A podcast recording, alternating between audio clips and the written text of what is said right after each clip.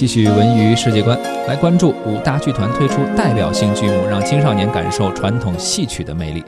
为了让广大青少年啊了解中国传统的剧种，北京京剧院、中国评剧院、北方昆曲剧院。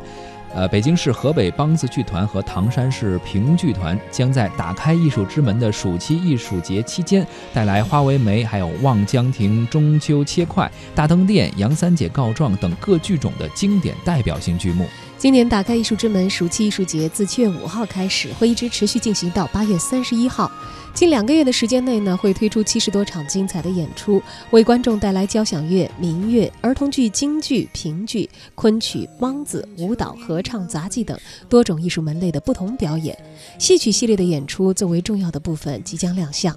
日前呢，在北京中山音乐堂举办的新闻发布会上，北京京剧院国家一级演员谭正岩透露。本次戏曲演出的三折戏将生旦净丑的京剧角色全都演全了，希望用演出搭建戏曲和孩子们之间的桥梁。